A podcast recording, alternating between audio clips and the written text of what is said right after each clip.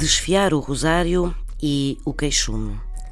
De alguém que fala incessantemente, que não se cala, que relata algo sem interrupções, mas também de uma pessoa que enumera uma série de queixas, de sofrimentos, diz-se que está a desfiar o rosário.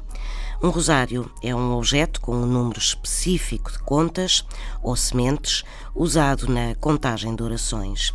Na religião católica, o rosário é um colar formado por 15 séries de 10 contas separadas por uma conta maior.